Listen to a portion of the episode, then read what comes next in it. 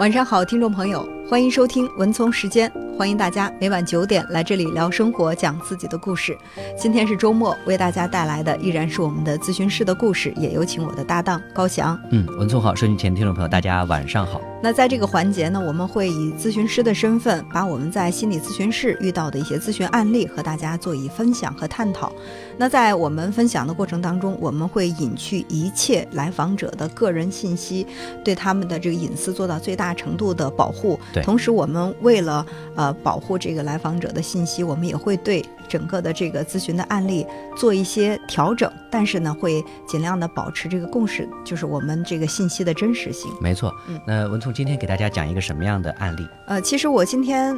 呃，是想跟大家分享，就在今天做咨询碰到了一个，呃，非常焦虑的妈妈。嗯，呃，她跟我讲，她说她的孩子今年十三岁，呃，刚刚进入青春期的一个男孩儿。男孩儿啊，呃，她说我之前就听说青春期的孩子特别的叛逆，但是我没想到我的孩子这么的叛逆。呃，在家里打弟弟，到学校打同学，前两天呢又特别凶狠的那种模样哈，说如果爸爸要是再打我的话，我长大我一定要把他撂倒，我要打他。嗯，呃，然后妈妈就感到很生气啊，就说你不要再打你那同学了，人家同学家长都已经找到我们家了，你再去欺负他，你估计要被退学的。然后这个孩子就嬉皮笑脸的对妈妈说：“是吗？你不想让我咋再打那个同学吗？我已经做好计划了，放假前我要再打他一顿，打完他我就躲回老家去，你来收拾这个烂摊子。”然后妈妈就觉得哭笑不得，就说：“你你是跟我有仇吗？”然后妈妈就跟问我说：“我我怎么生了这样的一个孩子？他天生就是我的克星，要跟我作对的吗？”我说：“其实可能事情没你想的那么严重，也没有你想的那么简单。嗯，呃，它不是一个很严重的事情，但是呢，它并不简单。”然后这妈妈说：“那那我应该怎么来理解？”我问他：“我说家里面几个孩子啊？”他说：“两个男孩儿，嗯这个是老大十三，然后老二呢是九岁。”他说：“老二就特别乖呀、老二非常的懂礼貌，方方面面都表现得特别的好。那就是这两个孩子有强烈的对比。对，他说：“你看，你要如果说是教育问题吧，那我们同样是这一一对儿父母教育出来的孩子，怎么会有这么大的差别呢？”嗯，我想问你有没有经常拿弟弟做一个标本，做一个标兵，然后让哥哥去模仿，说：“你看你当哥的还不如弟弟。”这样的话有没有说过？他说经常说，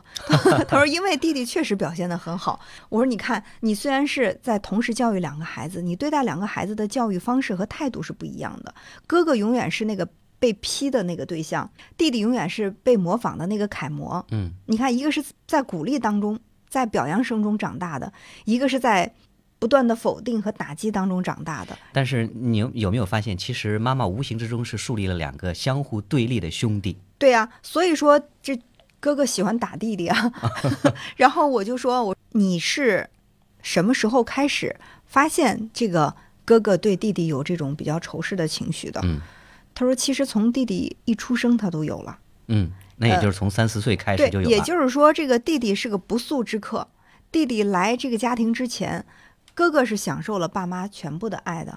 然后妈妈又说了一个细节，说那个自从弟弟出生之后，哥哥不是都已经四岁了吗？对，然后就开始自己睡，然后妈妈搂着这个弟弟睡觉，一直睡到现在。弟弟已经九岁了，还没有分床。啊，然后我就说啊，本身这个男孩子跟父母到九岁不分床就不是一种很正常的现象。如果你对两个孩子公平的话，那为什么哥哥四岁就要跟你分床，而弟弟睡到九岁还依然跟妈妈睡在一起？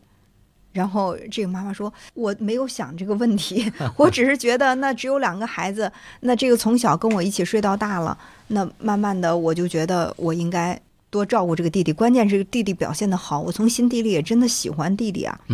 其实你会发现，很多父母对于呃这个不同的子女哈，嗯，很难做到一碗水端平。对，所以我们常说的一个词嘛，就是心理学上的一个词叫做同胞竞争。嗯，其实是同胞之间是它相互争的是什么是有竞争，争的就是父母的爱。争的是爱，对吧？对争的是关注。对啊，其实是怎么样的？我觉得，嗯，父母的爱它不是一个，就是盆子里的水是好像有限的，嗯，然后弟弟舀走一瓢。我就少一瓢。哥哥就少一瓢是吧？其实我 觉得应该把这个爱就当做是一个水龙头，其实它是源源不断的。嗯就是我们可以我们在给弟弟的同时，我不要忘记了去浇灌哥哥，嗯不能说弟弟这边爱的泉水泛滥，然后。呃，哥哥那边已经干涸的就不行了。嗯那你看两个孩子之间，他相互的这种比较，他心里能平衡吗？没错就，是我小的时候也有经常有那种觉得我爸妈偏心的这种想法，但是这个做妈妈的又做的那么的明显，我又问他，我说你们打孩子吗？他说打哥哥不打弟弟。我猜就是。然后我说怎么能这样？如果说你是崇尚的是这种严厉的这种暴力的教育方式的话，那你哥哥弟弟你都一样可以用这种方式来教育。如果你不崇尚这种暴力的教育方式的话，那就不应该打哥哥。你不能说让弟弟看着这个当哥哥的挨打，那哥哥的尊严在哪儿？尤其是男孩子，他是有自尊心的，就会觉得你看我在一个比我小、比我晚来的一个家伙面前，我颜面尽失，对吧？就会觉得这是一个侵略者，他就是在夺走、掠夺我的一切，我的父爱、母爱、我的尊严，全被这个家伙给夺走了。他在心里真的会无形的怨恨这个弟弟，觉得是不速之客。，对，所以你看哈，就这个男孩子十三岁，他现在表现出来的这个问题或者症状，嗯就是打同学、打弟弟，甚至说他有可能还会向父母发出这类似于这种攻击性，对，那就是通过打架来抒发。那正是这种分别心，会造成说父母对两个孩子的不同的这种态态度不同的期待、不同的要求，那结果就会造成那哥哥跟弟弟，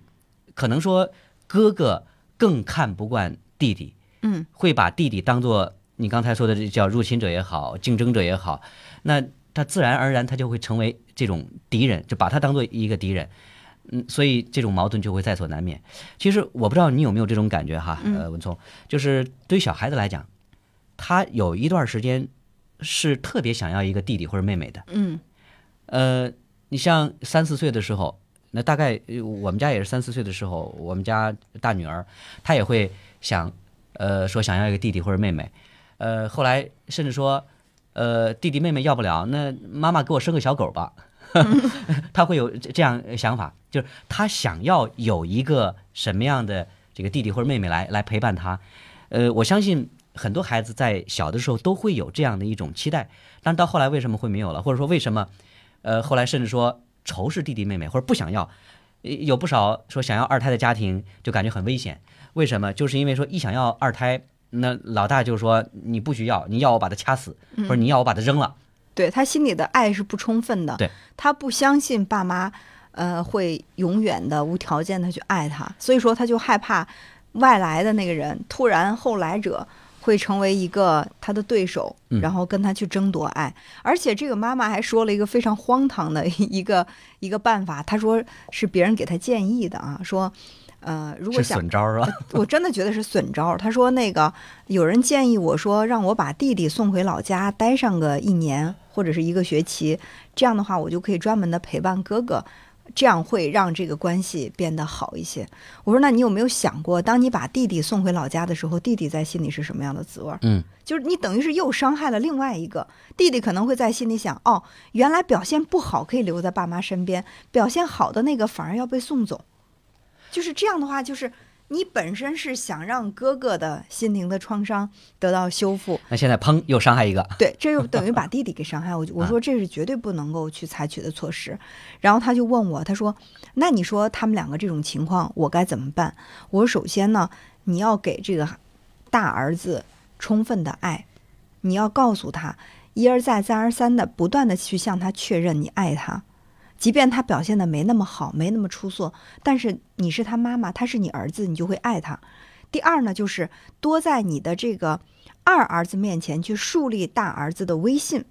就是你要去对二儿子说，这是哥哥，嗯，呃，哥哥比你年长，在很多事情上，哥哥的处理方法可能会比你成熟，所以说你要有什么问题，呃，不懂的话，你可以多向哥哥征求意见。如果说哥哥也解答不了的话，你们可以两个人一块儿来问爸爸妈妈。那你想一下啊，这个时候是不是这个老大他在心里会觉得，哦，我是有责任来去呃给我这个弟弟做榜样的？嗯那我觉得这种方式可能会触发他去约束自己的行为，他会突然想到，哦，原来我还需要弟弟来模仿的。我需要给弟弟去树立一个榜样，所以说我要去修正我的言行，我给弟弟要树立一个好榜样，有这样的一种想法。呃，其实要说哈，就这种转变，呃，还是挺难的。呃，我觉得是首先是需要父母要转变他的这种观念。我们在讲这个案例的时候，我就有一种感觉，这个爸爸妈妈来讲，他们好像就会有一种这个思想，就非此即彼，呃，不不是对的就是错的。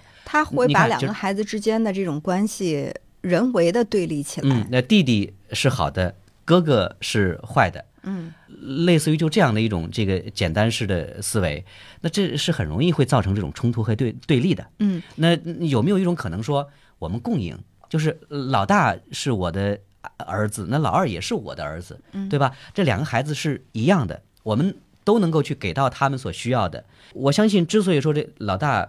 看起来说这个不喜欢弟弟的到来，我相信他本身他的这种内在的爱就是不够的，就是缺失的。嗯，所以说他如果说突然发现说又又又要来一个人来争抢自己对于父母的这种这个渴求，那他自然而然会把这个弟弟当做一个竞争者来对待。现在是什么？就是爸爸妈妈好像是裁判，手里面拿着很多的糖，然后哥哥和弟弟在斗，谁赢了我就给谁奖励一个糖，就是这个关系变得非常的奇怪。而且呢，这个哥哥还总觉得爸爸妈妈在吹黑哨，然后拉偏架，对啊在不断的去向着哥哥不。公平啊，是这种感觉。所以啊、呃我觉得现在很多人都考虑要二胎啊，包括现在高翔已经先行一步，已经有了二胎。的确，在处理这个二胎的这个关系过程当中，稍不留意就会给孩子的内心造成伤害。所以，真的需要家长就是在行为上一定一定要多加小心，就是呵护一个还没有成熟的、比较幼小的、脆弱的心灵。嗯嗯呃，所以我想，对于呃孩子来说，每个孩子最初这个心灵都是脆弱的，都需要父母去呃做很多的这种关爱和建设，帮助孩子去成长。呃，我前两天听说一个故事，说有一个爸爸，他表现的特别好。呃，本身这个爸爸他就是一个特别成功的商人，就生意做得很大。呃，因为妈妈也很忙，所以说这个爸爸他每天的工作严格按时按点儿。早上起来他要给女儿做饭，呃，然后呢送女儿去上学，女儿已经是十三四岁了，呃，每天都是这样。等到呃一到饭点儿，一到孩子去呃该放学了，那他都会提前要去做饭，呃，然后去接孩子放学回来，呃，整个的这个父女关系都是非常和谐的，呃，而且这个女孩子表现的非常好，学习成绩也好，或者说她的那个其他才艺、性格，就呃都表现得很好。呃，你会发现，就当我们能够跟孩子建立良好的关系，我们能够对孩子进行很好照顾的时候，其实他就能够得到一个很好的成长，他的内在的这种这个充盈感。呃，所以我觉得，其实作为这个家庭里边，我们就像是跟孩子之间建立一个情感账户一样的。当你能够给到他足够的爱的时候，那这个孩子他本身他就有这种爱的能力了。嗯，本身他就可以能够很好的，比如说照顾自己，那有条件可以的话，他还能够很好的照顾别人。所以说，我们去养育一个孩子，不仅仅是把这个孩子给养大，而是要养育出一个健康成长的孩子，身体健康，心理健康。我们其实前期好像看起来会付出很多，但是后期我们能够去给孩子，呃，按照那句话说的比较这个通俗的说，我陪他长大，他陪我变老。嗯，那很多父母可能说会觉得，哎呀，我们孩子怎么这么这不懂事儿，怎么这么呃叛逆？也许是因为他得到的不够，也许是因为他之前有缺失，所以说可能呃好像是要一报还一报一样的。那现在他回过来要再向你重新索取，但是我觉得这是有点得不偿失的。嗯所以说，呃，去充分的爱孩子方式很多，比如说给他肯定，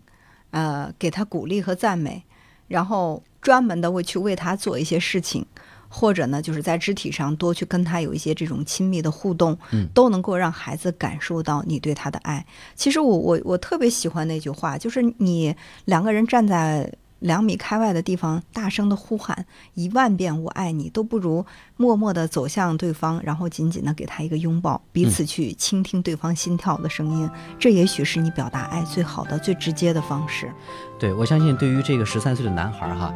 可能说他也需要去发泄他自己这种攻击性，因为这种类似于不公平感压抑太久了，就是这么多年，他可能说是需要有这样一种发泄，但是其实作为父母来说，还是需要做一些这个引导和陪伴。有些这个事情可能说我们可以有更好的方式，而不是说直接去打架、打同学、打弟弟，通过这种方式去发泄。那陪伴他度过这样一个时期，我觉得度过那个时期，作为孩子来说，他就可以能够进行很好成长了。对于所有对外界有攻击、对世界感到厌恶的人，其实最终心底里他是不接纳，是厌恶自己的。嗯所以说，当孩子能够真正的去接纳、喜欢上自己，那么我相信他对待外界、同学、弟弟、父母关系都会用更加温和的